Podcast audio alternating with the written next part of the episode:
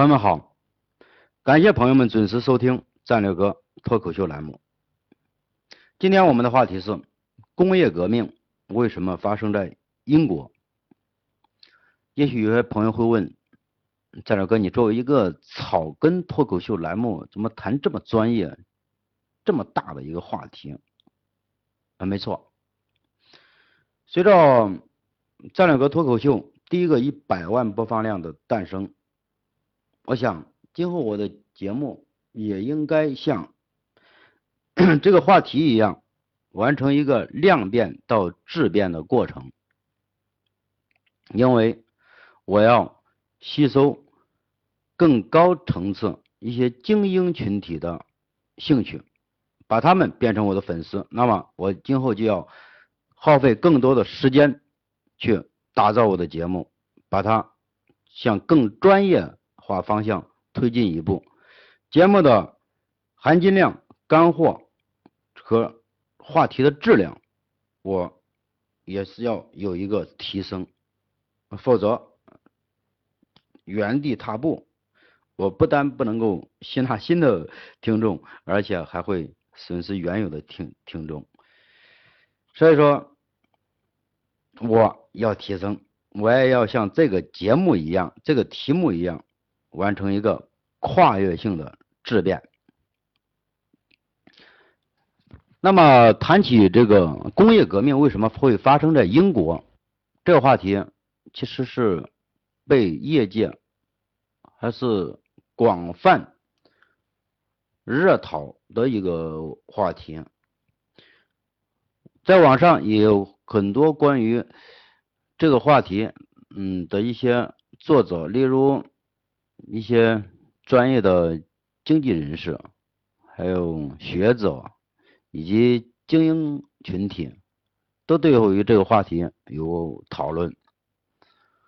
嗯，但是我想，我可以把他们这些讨论再综合我个人的观点去做。我从来不会说摘抄人家一篇文章照着读，不会的。我一定要融入我个人的观点，真正这代表是我个人的一些原创，我个人的东西来给大家谈。你听多太多了这些精英群体或者是专业人士的分析，那么作为我一个草根眼里的工业革命为什么会发生在英国？我想你听听，也许会有给你一个另一个侧面，或许会更有趣一点。那么我们看工业革命发生在英国这个话题，其实是一个多维度、广纵深的这样的一个话题。你不能用单线条就可以全面的去涵盖它，或者诠释它整个的因果关系。那这里边你要了解它背后的时代背景。一些庞大的这种知识构架、历史知识啊，包括英国的历史、欧洲的历史，以及嗯这个经济牵扯到政治，以及嗯各个层面，然后你了解了以后，你还要形成自己的一个一套认知，然后你才可以出分析结果。那么我们谈谈的就是这样的理性分析。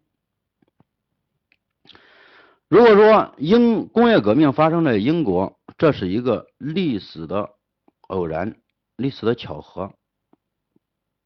但这个没有更充分的说服力。我想也，它确实带有一定的巧合的成分，但是不是主要的原因。至少，如果说主要的原因不会被大众所接受的，貌似巧合的背后，它其实是有。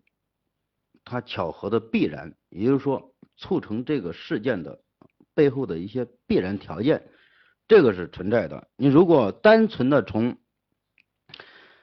是这是人类历史发展的必然结果，从这句话大话上来涵盖，嗯，那有点太空洞。如果说人类历史那四大文明古国，其中包括中国，我们有。五千年的文明，五千年的历史，三千年的璀璨文明，这个我们更有资格诞生工业革命啊！所以说，从单从这一点是不能够诠释这一点的。但你如果说是因为英国崛起，呃，新航路的发现，这些，嗯，造成了英国工业革命的诞生，这个也不准确。全面至少，你说第一个崛起的国家不是他呀，是西班牙、葡萄牙，然后是荷兰，这是早于英国，英国是第四个崛起的国家，人家为什么没有诞生工业革命？那说人家刚开始就是第一个、第二个、第三个，前三名这都是全球性的大国。人家掌握的财富那了不得的，这没有发生，却单单的发生在英国。当然，我们看，嗯，还有一些较专业的说法，就是一经济上，英国出现了资本主义萌芽，哎，二就是圈地运动，这提供了充足的劳动力，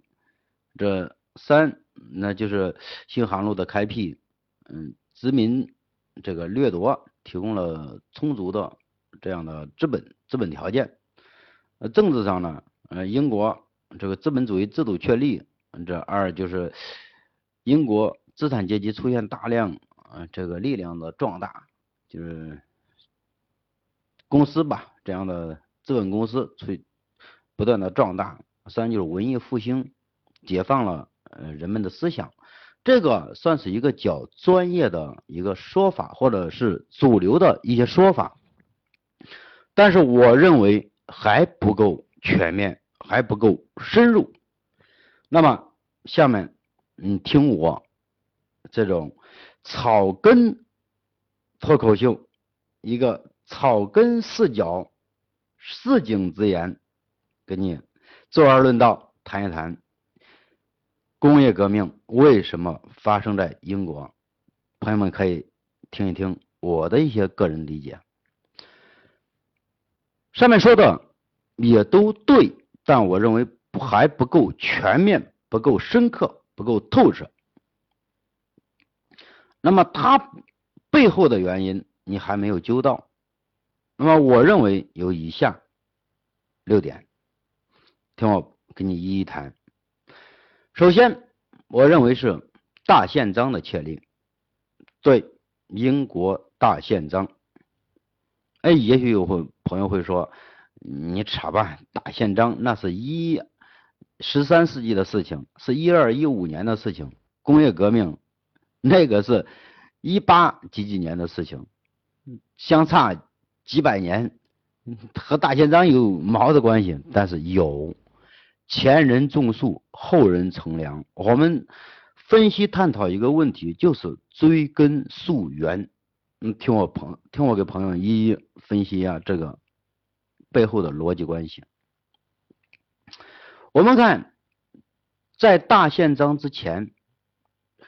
这个军权和民权，嗯，几乎我们还处于这种冷兵器时代，那种弱肉强食。那种政治生态下，呃，通俗点说吧，就是一个国家，你不够不被外情外强所侵犯、所吞并，那你必然是在内部，在统治者把压挤压压迫着，利用统利用他的这种统治权力手里的钢枪。拼命的炸压被统治者，最终导致的是被统治者官逼民反，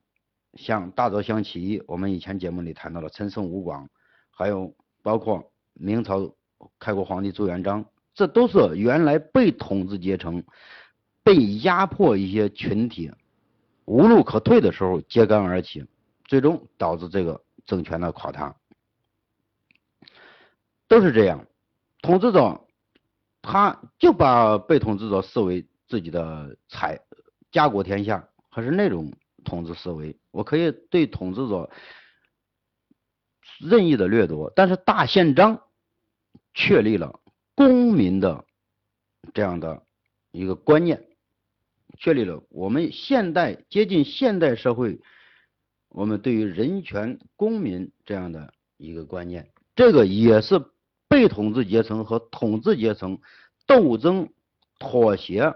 的结果，最终达成了一种平衡，确立了。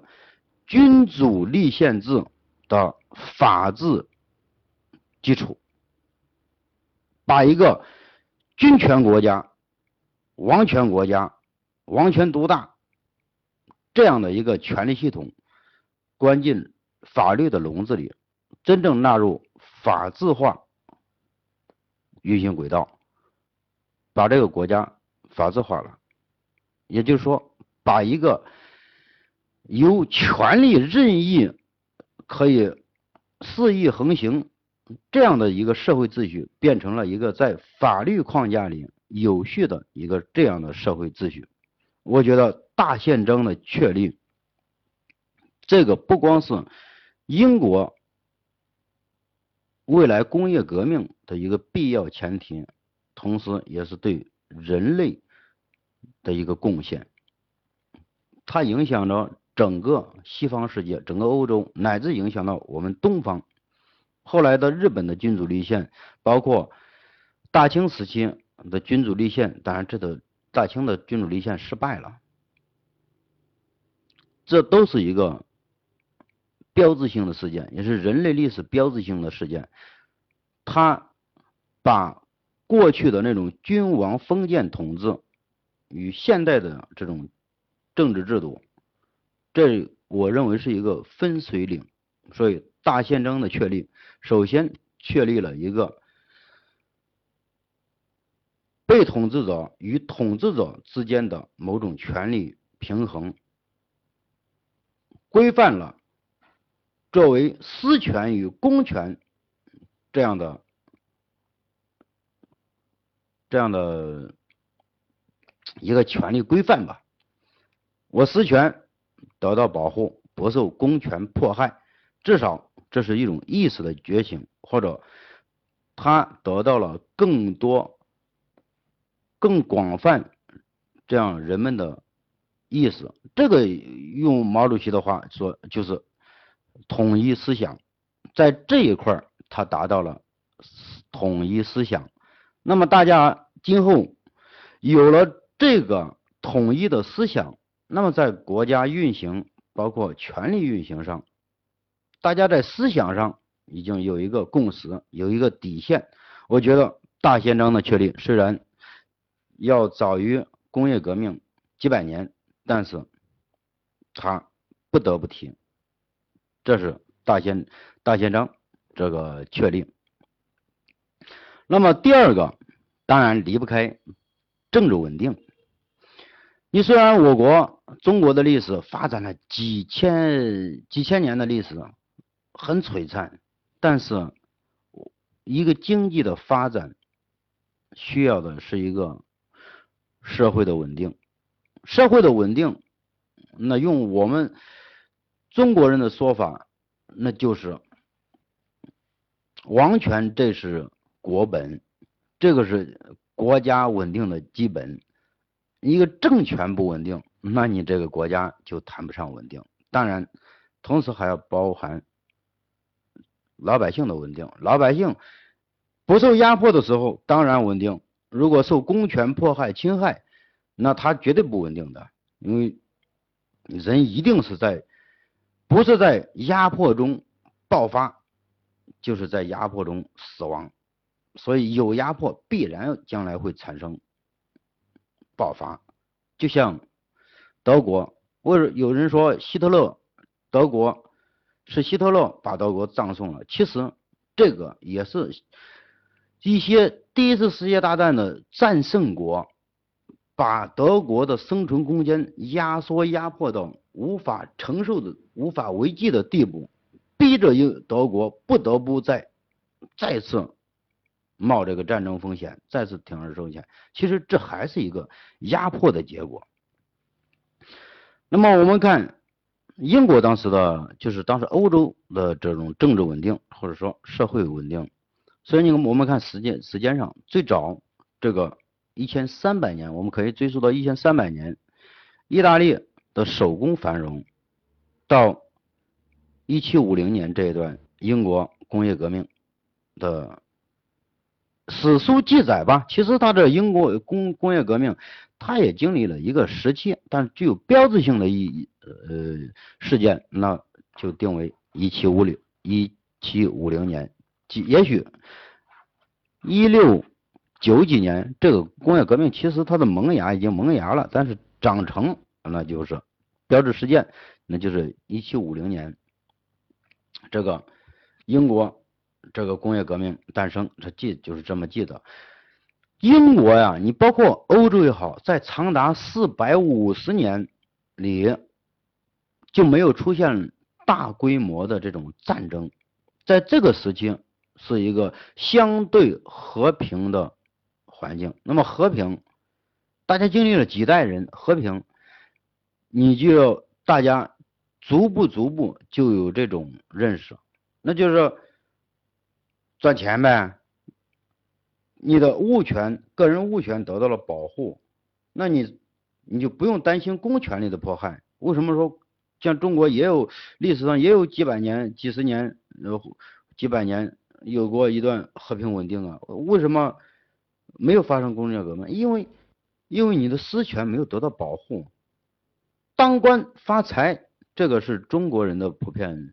传统也因为公权一直在侵害私权利，你谁手里有刀，谁手里有兵，你不需要创造财富，你可以掠夺财富，你靠着你的刀，你就可以横征暴敛，或者靠着你的权利，你所以很多人这意思价值取向都想当官，要么想混混黑社会当老大，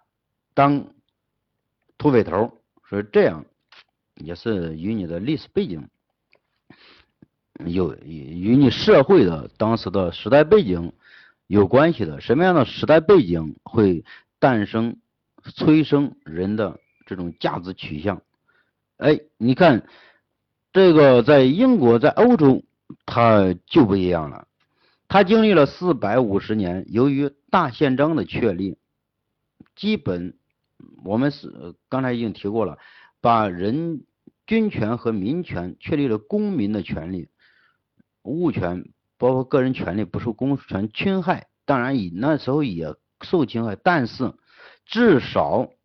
那时候大家都形成了一种广泛的这种社会共识，这叫统一思想。那么大家剩下来，那就是我你唯有努力赚钱去创造，才可以。有钱有钱，那你就可以享有财富，享有更高品质的生活，更高的社会地位，你才会确立，才会这样。所以说，政治稳定、和平环境，这个是工业发展，无论是任何发展、社会发展的一个必然条件。我想这个是得到更广泛的。认可，大家都要认同这个说法的，呃，毋庸置疑也可以说，英国在长达四百五十年的时间，包括整那整个欧洲来说都没有打过大仗，至少在本土上，相对的来说都是，嗯，都是那种和平。再这样，大家就搞经济，嗯，除了就是欧洲。呃，这个法国呀、西班牙呀，这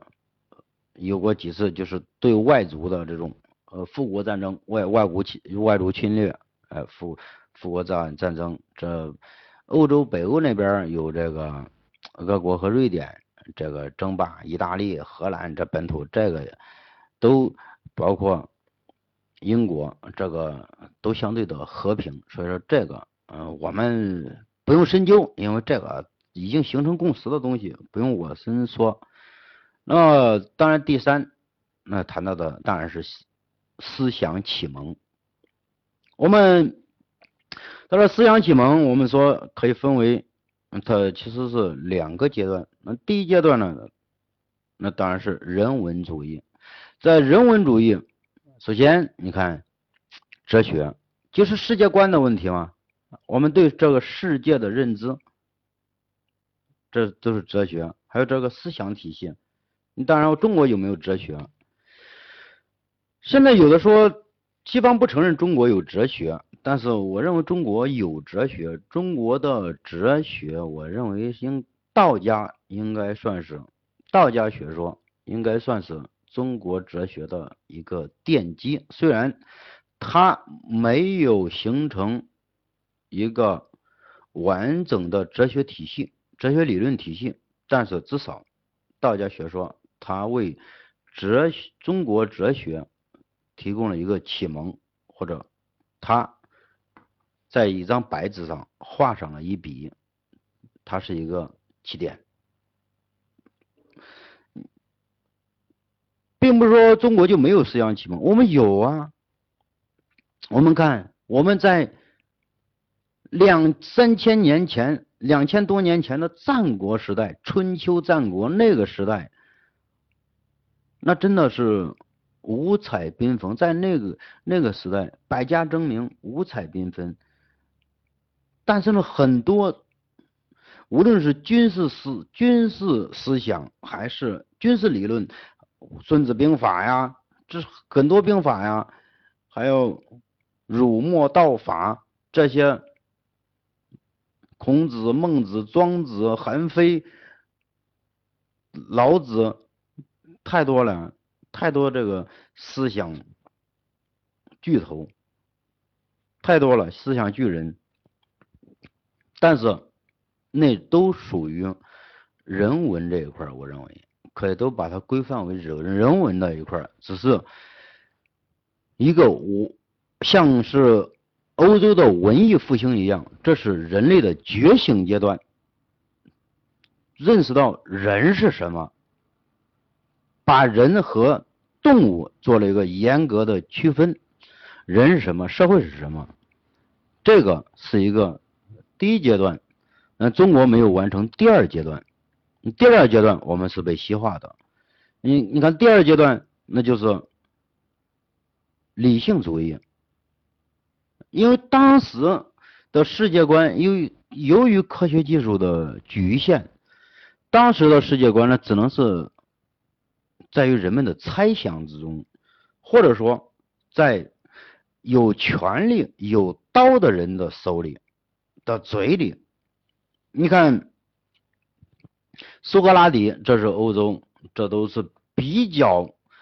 著名的哲学家，也是文学家、思想家，都是，这都比较著名的。苏格拉底就因为说啊，这这这个不信神，他就被，因为当时欧洲，我们包括都中国也是呀。当时都是认为天地天子，这是天上天天子怎么描述？上天所授，代天行道。上天授予你的权利，你是代天行道。我们把天哎就作为什么解释不了了，就是天，天就老大。那欧洲也是，欧洲是一个宗教统治的，一直都是宗教神权这样统这种思想统治的一个。国度，你如果说不信神，得了，你这个犯众人物，你就像现在你，就像现在你吸毒一样，或者说你现在你说地球是方的一样，那没人给认可你。所以苏格拉底就因为不信神，但他不是说不信神，他其实他是在他是在自己的这个哲学理论在分享。自己的这种认知，自己对世界观的一种认知，嗯，他的这个体系，那就触犯了神宗教统治关于神权的这种说法，那他都被绞死。但第二次这个理性主义这个时期，你看第一时期有莎士比亚呀、黑格尔啊，呃等等一些。人文人文的启蒙这样的思想体系的思想的觉醒阶段，有了这些。那么第二阶段就是理性主义，理性主义就是把呃这种神权认识彻底从这种神权意识意识里解放出来，我们才具备了现代人这种唯物认识的一个嗯一个雏形。那我们可以这样去理解。虽然你看，在在这个时期，你包括各个领域，例如牛顿的力学的产生，还有数学这些现代自然科学、哲学，包括政治学呀、经济学呀、现代经济学呀、呃文学呀，现代带有现能接近现代或者说标志性的现，咱牵扯到现代的一些东西，这些就是在。那时期诞生的，虽然那个时期，但这个主要的文艺复兴，这个是在法国诞生。但是法国、英国，他们当时就像我们的，他们其实现在还就像我们当时的春秋战国时代。由于秦朝变法成功，导致各个国家都在变法。由于管仲辅佐齐桓公称霸。导致各个国家，其他各个国家那都纷纷招纳贤臣、受相、托霸、争霸，那就是这样。你这个这个国家你有什么好的东西，那马上就会被你的邻国或者这一段分享。虽然那个时期我们中国和中国人还。认为我们就是世界的中央，但其实那是因为我们还没有和世界建立沟沟通交流。但在那个时期，和世界建立沟通交流的葡萄牙、西班牙、荷兰，只有他们三个国家做到了。但是他们更多的是出来掠夺财富，呃，其实也没有和你现像现在意义上的真正的我们平等交换，嗯，沟通联系。不是这样的，那时候他刚开始嘛，或许是这样，但最终发现，哎呀，你这地方也没人也很愚昧，那就变成了掠夺、抢殖民地，他就是这样那个样子的。说思想的启蒙，这个是后来毛主席天天说，包括我们共产党也说思想解放，思想解放，但是这个是真正的思想解放，把人类。的思想从那种在宗教神权思想统治下的思想给解放出来，具备了现代人的这种思想，所以这个是人的思想上的一个跨越。那么第四，我们不得不谈的就是伊丽莎白，伊丽莎白一世，伊丽莎白女王。我们看伊丽莎白，这个是一五五八年，我这个我嗯还是准备了一些资料，因为我不可能有那么强的记忆力，因为我觉得有些具备我谈的，我就要把它谈谈一出来。最知名的就是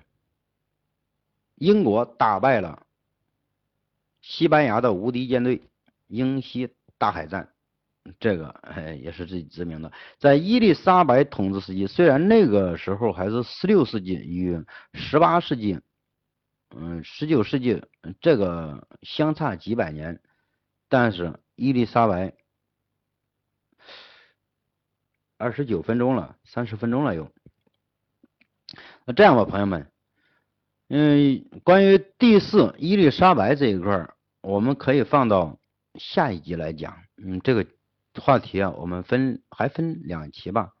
一上和下，上集和下集。嗯，这个话题我不想一笔略过。嗯，这因为我们要谈要分析一个问题，必须把这个话题把它背后的一些东西给交代干净。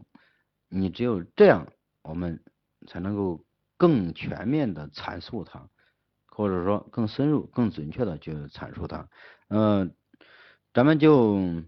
今天就先谈这三个话题，下面我们还有六个，一还有四还有三个，一个我们就是谈到伊丽莎白，另两个我先这里卖个小悬念，你听第二节我再跟你谈。感感谢朋友们收听战略哥脱口秀栏目，欢迎朋友们